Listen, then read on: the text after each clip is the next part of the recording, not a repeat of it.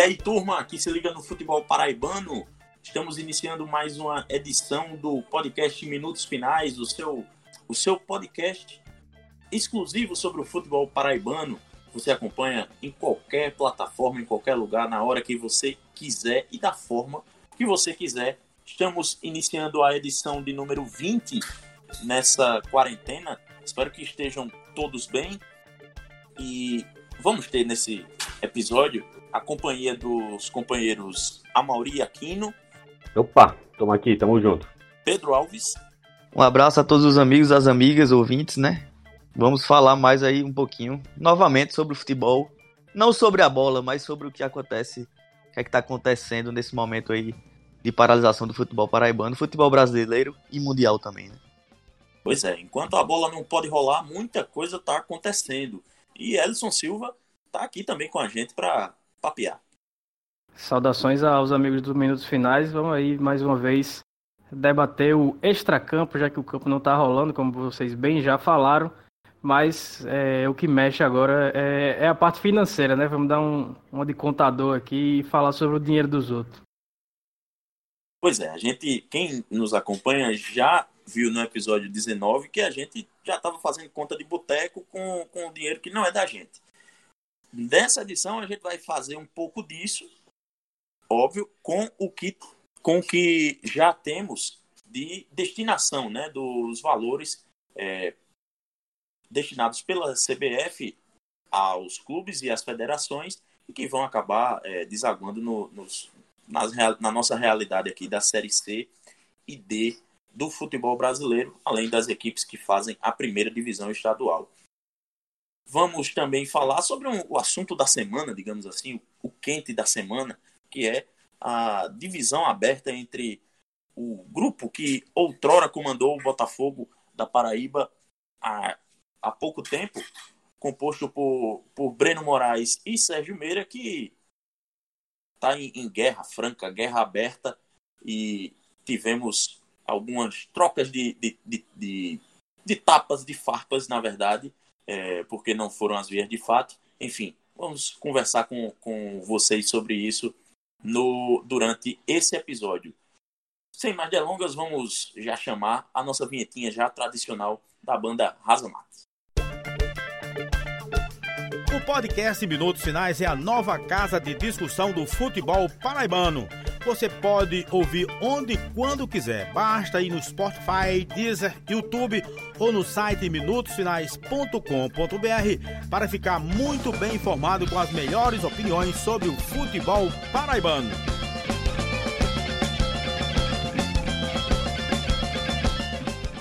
Simbora, aqui temos muito muito o que tratar nessa edição e já vou chamando o nosso amigo Pedro Alves, que estava de ouvidos ligados é, no que aconteceu durante a semana no programa Microfone Aberto da Rádio Tabajara, apresentada pelo narrador é, Lima Souto. É, ele que recebeu o presidente do Botafogo, Sérgio Meira, para um papo lá sobre o que está acontecendo no Botafogo durante essa quarentena. E ao longo do programa tivemos a ligação do, de um ex-dirigente do clube, o Breno Moraes, que está afastado pela, pela justiça desportiva e por por estava afastado também por, por conta de decisão judicial ligada à operação Cartola, é, mas que teve algumas é, algumas das medidas revogadas, não é isso, Pedro? Você vai saber explicar muito melhor do que eu essa situação.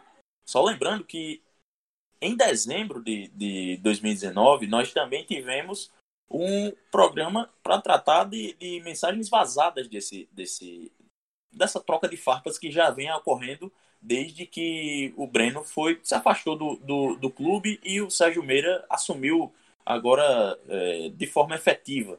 Então, Pedro, é, queria que você falasse sobre o que foi que ocorreu no, durante o programa, o que, que, foi que houve, porque você também foi o autor de, de uma matéria muito explicativa sobre o que é, de fato ocorreu durante a semana. Pois é, Digley, bem lembrado mesmo essa, esse episódio. É uma evolução, é uma ebulição, desculpe, que vive o Botafogo já há algum tempo, né? E você lembrou bem que a gente já também discorreu no minutos finais sobre um primeiro episódio que foi aquela coisa do WhatsApp, né? A, a briga no WhatsApp, enfim, no grupo de sócios. Só, só voltando no tempo, Pedro, foi o episódio 5. Quem quiser ouvir, prim... a primeira metade do episódio é só sobre essa briga aí da... que a gente apelidou de Vaza Belo, né? Exatamente. E que, inclusive, esse episódio que até fiz matéria na época no Globoesporte.com e outros sites também, né, repercutiram.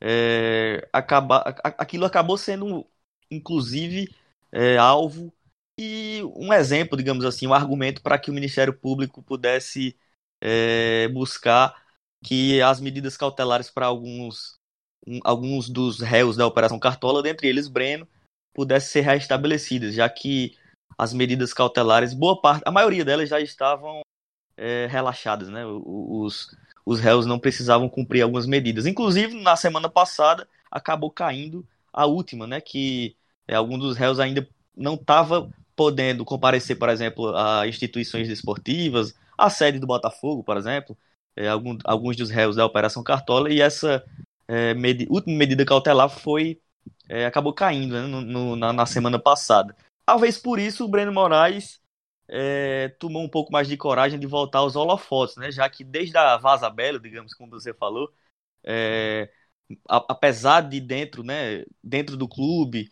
na, nos bastidores a coisa ainda está pegando fogo e, e, continuava pegando fogo, mas a gente não via tantos episódios de farpas, né? O que acabou é, acontecendo na última segunda-feira, no microfone aberto, o tradicional programa da Rádio Tabajara. O Sérgio Meira foi convidado, não foi, não estava lá presentemente, foi por ligação, né, a, a entrevista com o Sérgio Meira.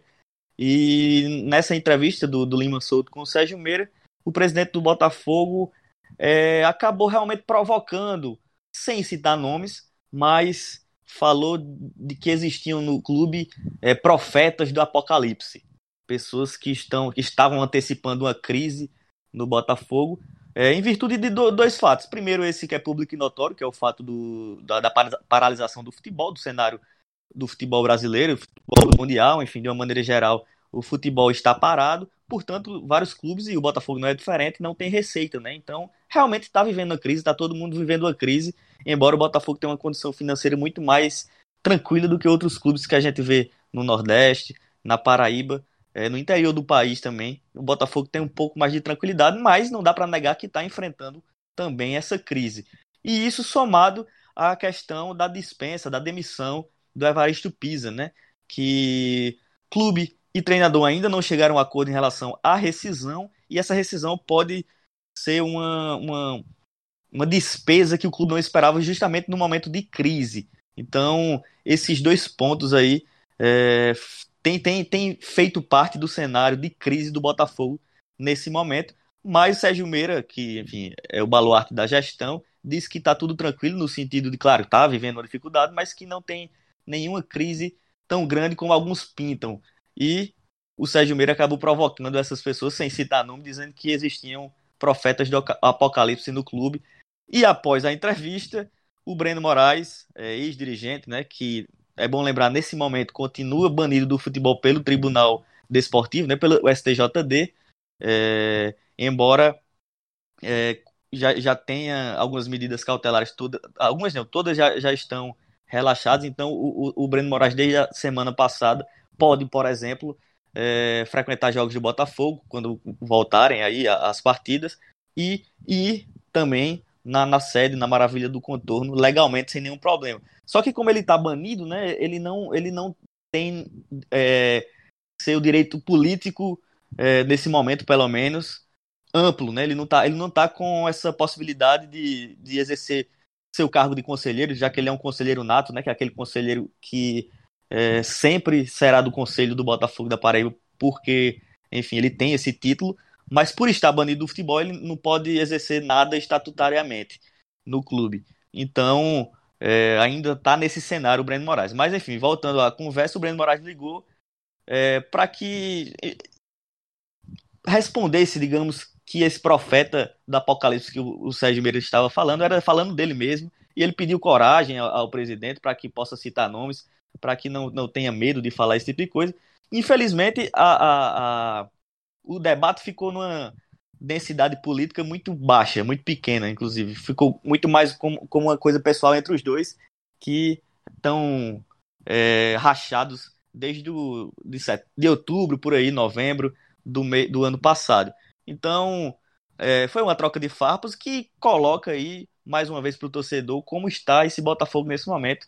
É, em crise, tanto no ponto de vista financeiro, por causa do cenário nacional, de uma maneira geral, mas também crise interna, né, institucional, com realmente agora duas alas muito claras. Né? O grupo do Breno Moraes, é, que são a, as pessoas que sempre tiveram próximo a ele, como Zezinho Botafogo, é, Alexandre Cavalcante, é, Guilherme Novinho, pessoas que, inclusive, são réus também em algumas, alguns outros processos, ou, no, na verdade, o Breno, que é de dois processos, né? outros dirigentes estão apenas em um processo da Operação Cartola. Então, esses estão. É o grupo de Breno Moraes, e hoje Sérgio Meira já tem outra, outra, outro grupo, né? O Sérgio que foi alçado a presidente do Botafogo por, por esse grupo do Breno Moraes, mas que agora claramente a gente percebe duas forças políticas aí no clube antagônicas, né? É, o, o, Sérgio Meira que era vice-presidente financeiro, né? Não é isso, Pedro? Se eu não me engano, era, era isso. Exatamente, na gestão. Na gestão. Na gestão, na última gestão, que era do Zezinho Botafogo, né? E, e Breno era o vice de futebol. Isso, e, e aí, como caiu praticamente toda a cúpula do, do Botafogo, sobrou para ele assumir o clube é, e aí, com as eleições do, do, da direção executiva do Botafogo se aproximando aí em outubro, os ânimos vão se aquecendo, não é isso? Vão tomando, já vai tomando forma a, a pelo menos prim, o primeiro bate-chapa em muito tempo no Botafogo, né? Isso. Exatamente, e só para é, realmente que eu acabei passando despercebido, mas o mais importante é que o Breno, diante de tudo que falou, coisas pessoais, algumas críticas, na minha opinião, pontuais mesmo sobre departamento de futebol, é, enfim, mas no fim da conversa, o, o mais importante é, jornalisticamente, digamos, foi ele se colocando como uma pessoa que vai é, participar do próximo processo eleitoral, seja como candidato, porque é possível ainda que ele possa ser candidato daqui para lá, pode ser também que ele não possa ser, né, que ele esteja inelegível, é, mas é possível que ele possa ser candidato, mas se não for candidato, que seja apoiando alguém é, que represente seu grupo, né? Acho que esse, esse foi o grande, a grande notícia dessa troca de farpas entre os dois dirigentes. Bom, e, e além disso, né, Pedro, é, ele falou também sobre é, a questão do Evaristo Pisa. Elson, você acha que essa, essa demissão do Evaristo Pisa, óbvio, somada a outras tantas coisas, é, escancara, ajuda a escancarar, na verdade, esse cenário é, de, de briga, de, de divisão na antiga, já antiga é, direção do Botafogo e a atual, que até bem pouco tempo formavam um grupo só, ou, ou você acha que esse é, esse é só esse, isso é só a ponta do, do iceberg? Foi o, o estopim, né, Ed? Porque essa briga a gente já, já tinha antecipado aqui logo no começo dos minutos finais, como você falou no episódio 3, que, que havia esse racha mesmo, e apesar de sempre haver declaração do Sérgio, do Ariano, dizendo que Breno é, era muito importante, não sei o quê, que não havia racha, apenas um, uma nova formatação da, da cúpula do futebol e etc.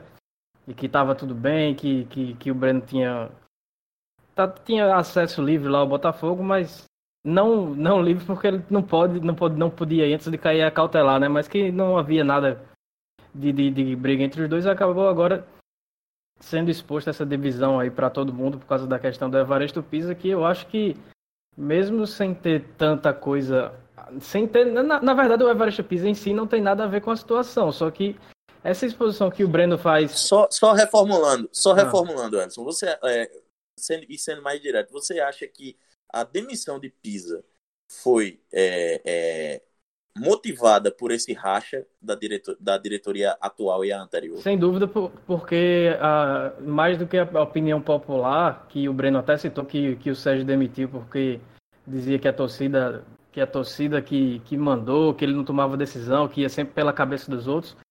Teve muita gente na, na própria diretoria do Botafogo, inclusive o próprio Ariano Vanderlei, que, que que pesou nessa. que, que, que pesaram os seus, suas opiniões na, na demissão do Pisa, né? Então não foi uma, uma, uma decisão do Sérgio em, em si. Como o próprio Pisa já, já disse nas entrevistas, né, que, que ele contava com o apoio do Sérgio, mas não contava com o apoio do Ariano e nem de boa parte dos conselheiros é, do Botafogo. Então, é, sem dúvida nenhuma, é, Breno se sentiu traído por vários desses conselheiros, porque a gente tem acesso e conhecimento de grupos de WhatsApp de, de dessas pessoas e que é, são muito bajuladores, para usar uma palavra bem, bem bonita, pra, da, da, da, de quem está no poder.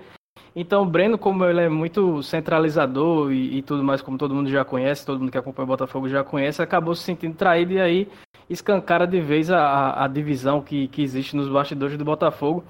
E, para mim, uma situação muito, muito é, indesejável né, nesse episódio todo é que fica ruim pro Evaristo Pisa, né? Que parece que fica no meio desse furacão aí e jogando culpa para ele, foi culpado, foi, não foi, foi culpado, não foi.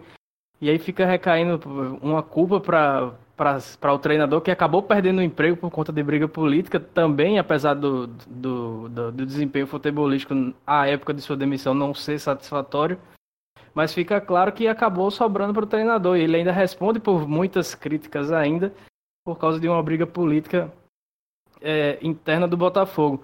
E, e, outra coisa interessante é que o Breno, quando ele era presidente ou dirigente influente no Botafogo, antes de ser banido do futebol, ele sempre, sempre, sempre dizia que a imprensa de João Pessoa deveria ajudar o Botafogo para valorizar o Botafogo, que era um produto da cidade, pipipi, popopó, e que chegou a, não, não uma, não duas, não três vezes, chegou a barrar profissionais que publicavam é, fatos né, comprovados que não agradavam a direção da qual ele fazia parte, chegou a barrar a entrada em treinamento e tudo mais, e agora é ele que chega jogando a famosa merda no ventilador, escancarando uma crise para todo mundo numa época que nem tem futebol rolando.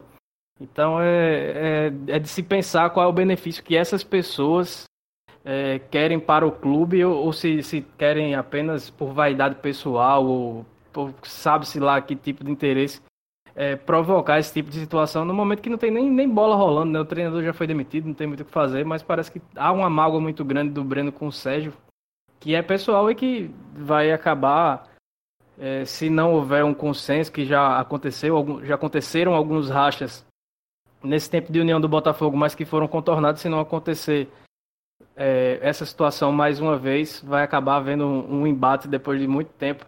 O que eu não, não vejo como prejudicial, não vejo como benéfico ao Botafogo pela forma que está sendo. Eu sempre acho que oposição e situação é, são benéficos porque é democracia e tudo mais, cada um visando o bem maior do clube, só que eu não vejo nenhum, do, nenhum dos dois, das duas partes um acusando e o outro se defendendo, acusando também, estão levando em consideração o, o, clube como prioridade nesse momento. Amori, é, você acha que quando a bola finalmente voltar a rolar, você acha que esses, esses embates de, nos bastidores podem é, influenciar no resultado dentro de campo? Se é que já não estão influenciando, né?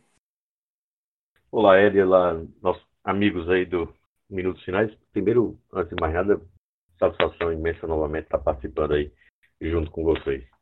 Tá? Enfim, cara, vivemos aí, como o Pedro falou, um momento muito delicado né, no futebol mundial por conta de toda essa crise é, da pandemia aí do Covid-19.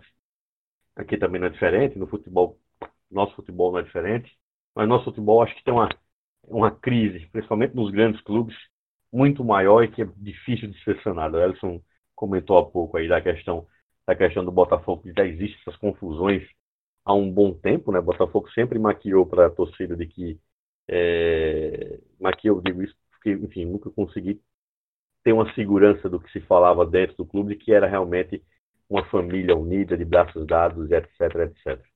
Né? É, o retorno do Breno mostra bem isso, né? Ele passou muito tempo aí calado por conta de todos os problemas extra-campo e, e, e, por não ter, por, por não poder também falar em determinadas situações, mostra claro que o time, é, que o, o, clube, né, enquanto di, direção, anda perdido novamente, né? Tanto a sua a executiva, o, o, o povo que faz que faz o contraponto, enfim, time que só tem a perder. Acredito que, mais uma vez, vai interferir muito dentro de campo. Primeiro que o Botafogo volta, se é que se o campeonato estadual volta, voltar, o Botafogo volta a uma situação fora, fora do grupo do, da, dos semifinalistas, né? É, você precisa, todo mundo vai estar no mesmo barco, muito tempo parado, ninguém sabe como é que está a questão de o jogador está se, tá se comportando. Quanto tempo o Botafogo volta é, pressionado, né, Mauri? É um dos poucos que voltaria é, pressionado, né? Pois é, um time, um time que está ele tá fora, né? Tá fora do. Ele não tem calendário para o próximo ano, né? Olhando pela tabela do Campeonato Paraibano. Precisa, claro, ter um jogo a menos ainda, precisa conquistar esse, esses pontos. Se é nós vamos ter campeonato, campeonato estadual ainda, né? E aí, se não tiver, né? Se o campeonato for realmente for é, é, é, finalizado, e aí com o Atlético campeão, ou ele, o campeonato não vai existir, enfim, aí vai ser uma outra confusão e põe tempo para frente.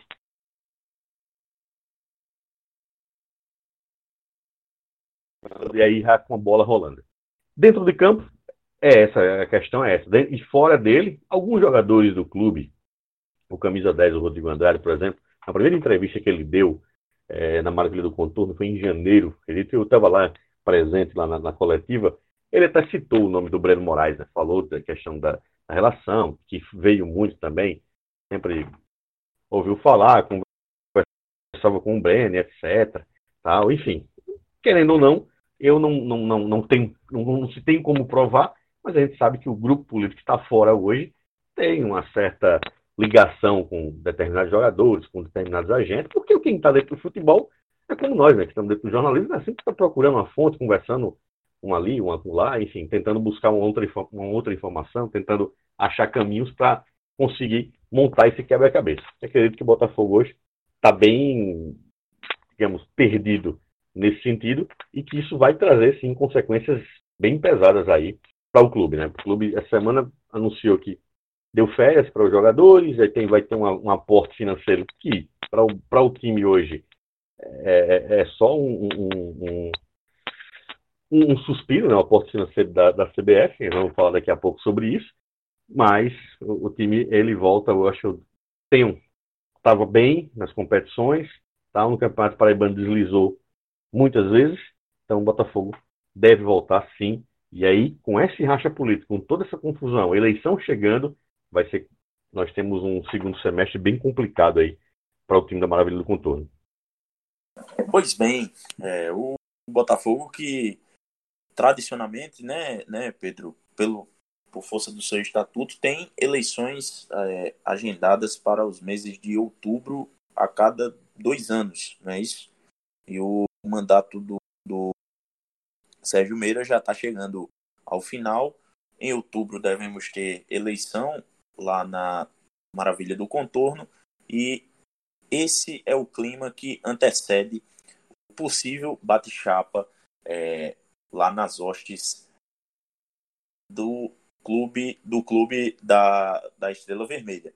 É, eu queria só dar uma passada rapidinho pelo que a Mauri falou, que o, que o, o Sérgio Meira anunciou a, a que deu férias, né? Anunciou que deu férias de 30 dias ao elenco e vai reduzir em 25% o salário dos atletas. É, com isso, o clube, o clube vai dar uma, uma espera ter uma, uma diminuição na, nas suas despesas, que atualmente a folha salarial do clube gira em torno de, de 400 mil reais. É, e, além disso, já entrando no próximo, no próximo tema, o Belo vai ter um aporte aí de 200 mil reais é, dados pela CBF, que decidiu, a, a, a entidade máxima do futebol brasileiro decidiu é, por auxiliar os clubes da série, da série C com 200 mil reais e mais 120 mil reais para os clubes da série D. No caso, aqui na Paraíba, teremos Botafogo e 13 recebendo a cota de, de 200 mil reais é, e o Campinense e o Atlético de Cajazeiras vão receber é, as cotas de 120 mil reais. É, tivemos a, a Federação Paraibana recebendo 120 mil reais e a presidente Michele Ramalho decidiu dividir entre os clubes que disputam a primeira divisão estadual. chamando, Edgley, chamando essa divisão, esse repasse da CBF de doação por parte da FPF, né? Como é. se uma federação sem os clubes conseguisse arrecadar algum centavo. Vai chegar alguém lá na porta da federação, ó, oh, você, Federação Paraibana, um vou lhe dar dinheiro aqui. É, toma aqui dinheiro para você se manter e tudo mais. Oh, pelo amor de Deus. É, foram 120 mil reais para cada Isso. federação, né, dada pela CBF, sendo que a FPF definiu o seguinte: ficou com 10 mil reais é, para investir na arbitragem, ah, sim, né? O auxílio para os árbitros. Na, na, na, arbitragem paraibana e mais 10 mil reais para suas operações é, é, internas, digamos assim. Do pessoal e, aí, e aí, isso. Aí pegou 100 mil reais e dividiu para as 10 equipes, que ficou 10 mil reais para cada. É, é eu nem questiono muito os 10 mil que ficou com ela e os 10 mil que foi para arbitragem, que eu acho que inclusive tem que realmente investir na arbitragem, poderia é. ser até mais, inclusive, na minha opinião.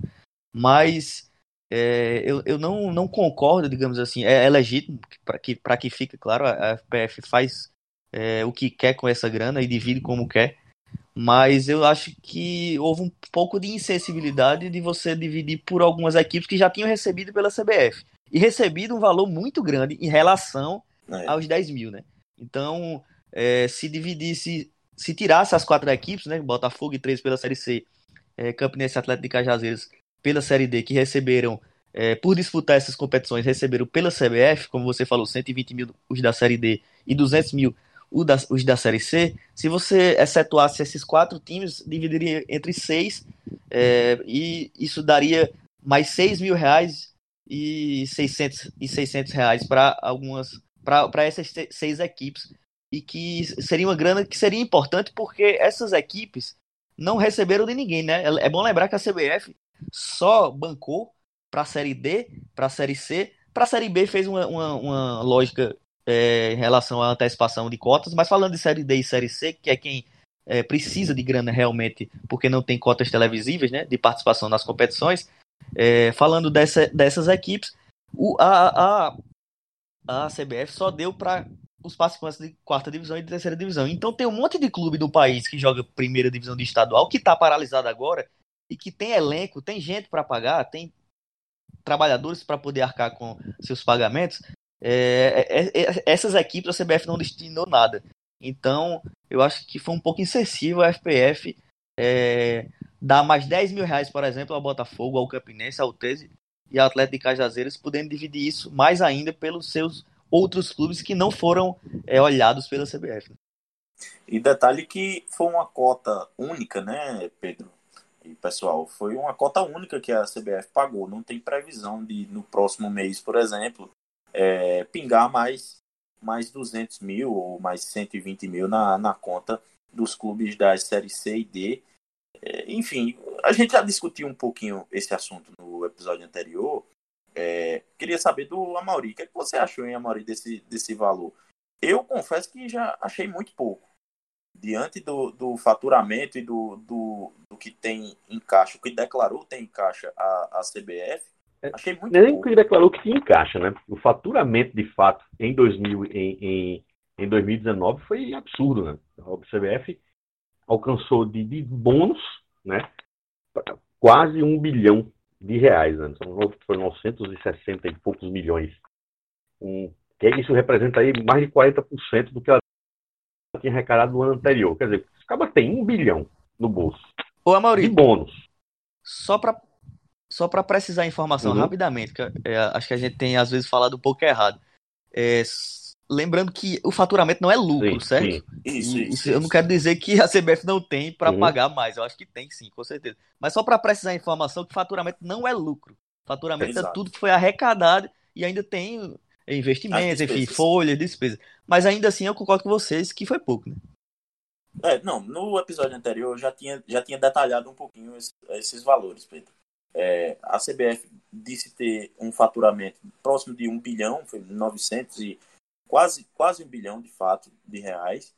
E é, tirando, descontando despesas, investi valor que ela diz ter investido, né? E investimento é em competições, em, em, em federações também que ela considera, é, tirando tudo, toda a, a, despesa e investimento, sobrou em caixa 190 mil, milhões de reais. Então, Pronto, assim, perfeito, melhor assim. desse valor eles tiraram, eles tiraram apenas pegaram 10% do valor e disseram, ó, toma aqui um- uma, uma, uma ajuda. Para mim, me pareceu que pegaram migalhas e deram a- a- aos clubes que mais precisavam. É, eles poderiam ter como feito uma conta um pouquinho mais generosa, digamos assim, como, como a gente fez no episódio anterior, que Ô Ed, e entra muito numa questão que é, é bem a cara desse pessoal que faz parte de federações, CBF e tudo mais, que é que é a- questão da caridade que não da diferença entre caridade e justiça social, por exemplo, porque o, a CBF, as federações arrecadam porque os clubes jogam. Ninguém, como voltando ao assunto mais uma vez, ninguém ia dar dinheiro para a CBF ou para a FPF ou qualquer federação que fosse se não tivesse não tivesse os clubes jogando. Então, falta sensibilidade de saber de que, que esse dinheiro que chega nos cofres, dos cofres, esse, esse excedente de 190 milhões de reais, é porque os clubes jogam. Então, se eles não estão jogando, mas precisam se sustentar, era obrigação da CBF bancar absolutamente todos os gastos que esses clubes têm. Porque se esses clubes quebrarem, por exemplo, se, não- se os clubes, com exceção dos clubes da Série A e B, quebrarem, é, nessa paralisação, não tiverem mais como jogar, como é que a CBF vai se manter, vai manter esse faturamento imenso e, e- e esse excedente de 190 milhões com 40 clubes no país jogando, por exemplo? Não vai. Então, é, é hora de abrir o bolso, de, de, de- de devolver os aos clubes o, o- uma, uma parte, uma mínima parte do que recebeu durante toda a história dessa entidade, para que eles possam se manter em um momento tão difícil. Então, deram uma migalha de- desses 190 milhões para que que uma parte dos clubes, né, que só os da série C e da série D consigam ter um mínimo de, de recursos para se manter, para pagar alguma parte da folha salarial dos funcionários nesse período, enquanto os outros times que movimentam os estaduais, que acabam de, de certa forma também é, faturando para a CBF, ficam aí é, desguarnecidos e sem saber o que vai acontecer deles no futuro. Caso do CSP e do Souza, que, que já, já falaram a respeito aqui no futebol paraibano, né? Que não sabe como é que vão se manter. O Nacional já dispensou o elenco, o Pere Lima também já disse que só vai jogar, se voltar o Paraibano, vai jogar com a base. É, o, o- e, e- e por aí vai. E muitos clubes no país vão, vão ter que recorrer a isso. E a CBF não faz nada. Isso é, para mim, isso aí é, é, é uma, aberração muito grande.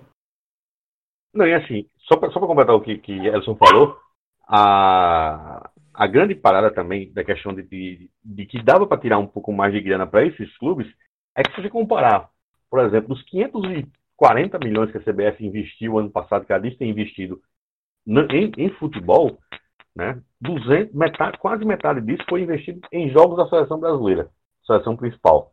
E, de fato, no 2000, no ano passado jogou em uma grande competição, né? Enfim, foi para amistosos, para esses parceiros, etc. jogou a Copa América, né? É, a Copa América foi aqui pertinho, né? E, a Copa América tem, Brasil. E, é, e tem a cota da, da, da Comembol, né? Tipo, você não, meio que não gasta, né? Você recebe para jogar praticamente, né? E essa grana toda, ela investiu pouco mais aí, 30, 40 milhões a mais, 300 milhões de reais, em todo o futebol brasileiro de todos os estados, que aí que diz até em documento dela. Ou seja, é uma disparidade gigante, né? Você investiu em todos os estados, são 27, 27 estados, são tantos lá, 100 clubes é, envolvidos aí, em cento e tantos clubes envolvidos nas quatro principais divisões, e sem contar ainda o futebol feminino também. É, é- é uma conta bem abaixo e, assim, a gente não pode nem tomar. eh, Você vai precisava também imaginar ou pensar, né, articular alguma coisa do tipo, a gente não sabe como é que vai ser o futuro. Ah, em maio, será que em maio alguma parte do Brasil vai poder voltar aos treinos, vai poder voltar a, a alguma atividade física? Sim, mas aí outra parte do Brasil ainda não. Enfim, quando é que tudo vai voltar ao seu no- normal, entre aspas, né? Lá para junho, julho, agosto, é muito tempo parado, né? Muito tempo sem ter uma, uma condição, sem ter uma segurança para manter elenco, para manter é, departamento de futebol, para manter funcionários, né? Que recebem bem menos do que muitos jogadores, é, né? Principalmente se você fala em jogador de Série A e Série B.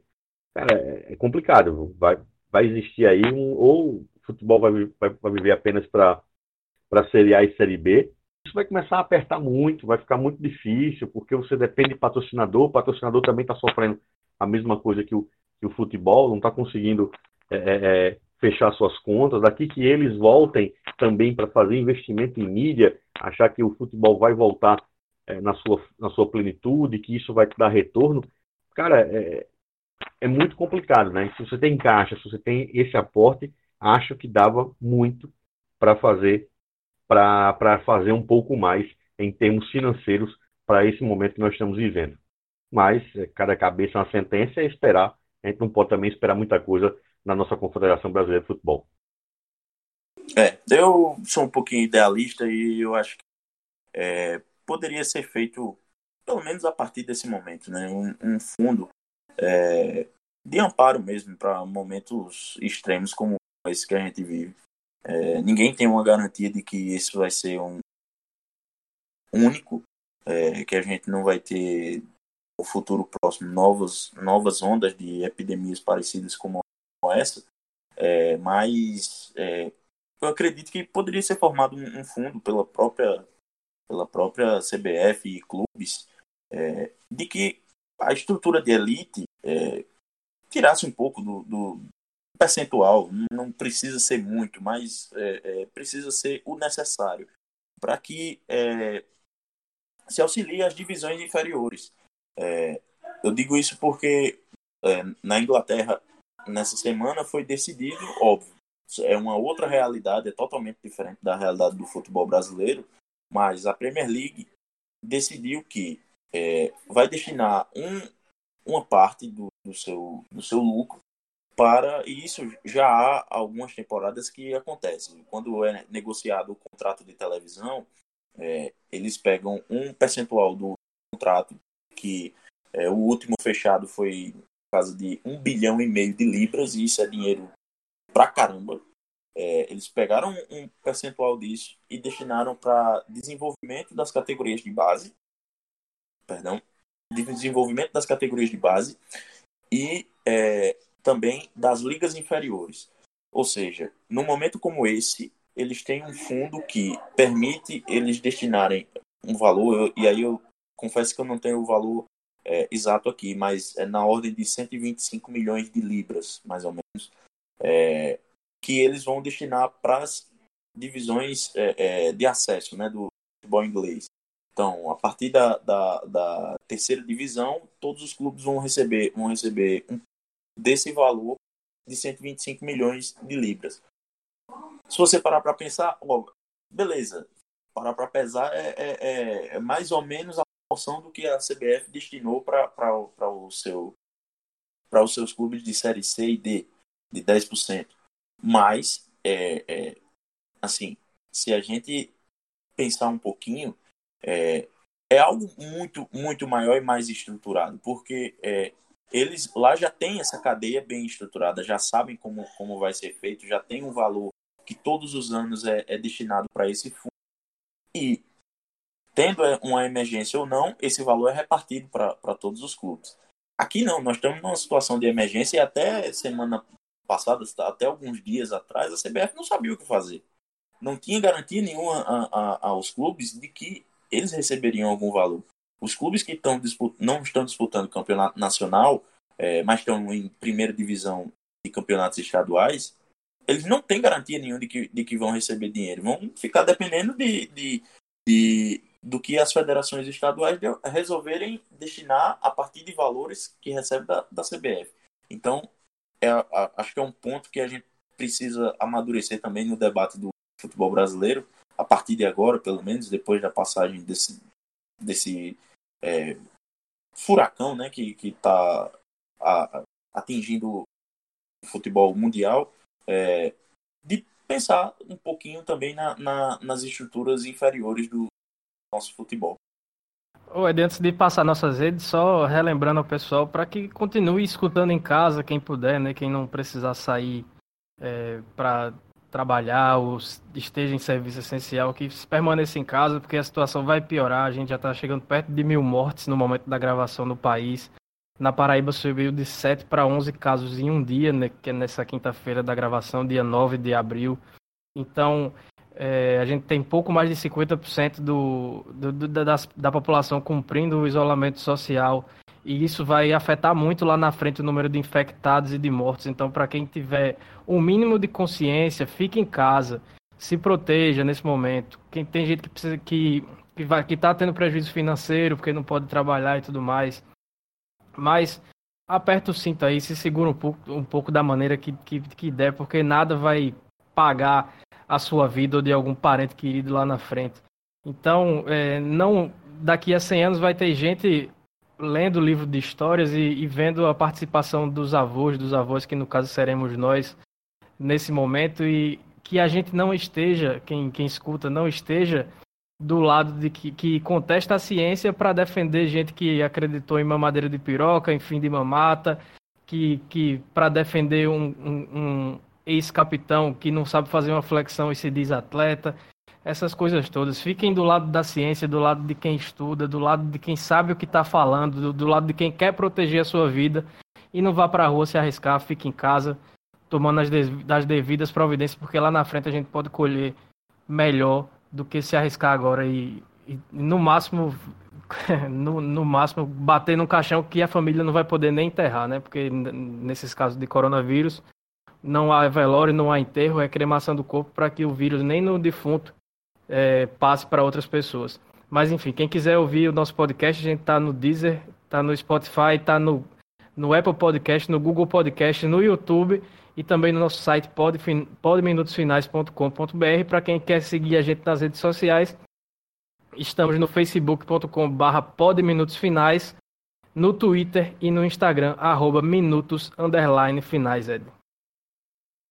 Beleza, é isso, pessoal. Vamos chegando ao final de mais uma edição. Esperamos e contamos com a audiência de vocês. Até mais.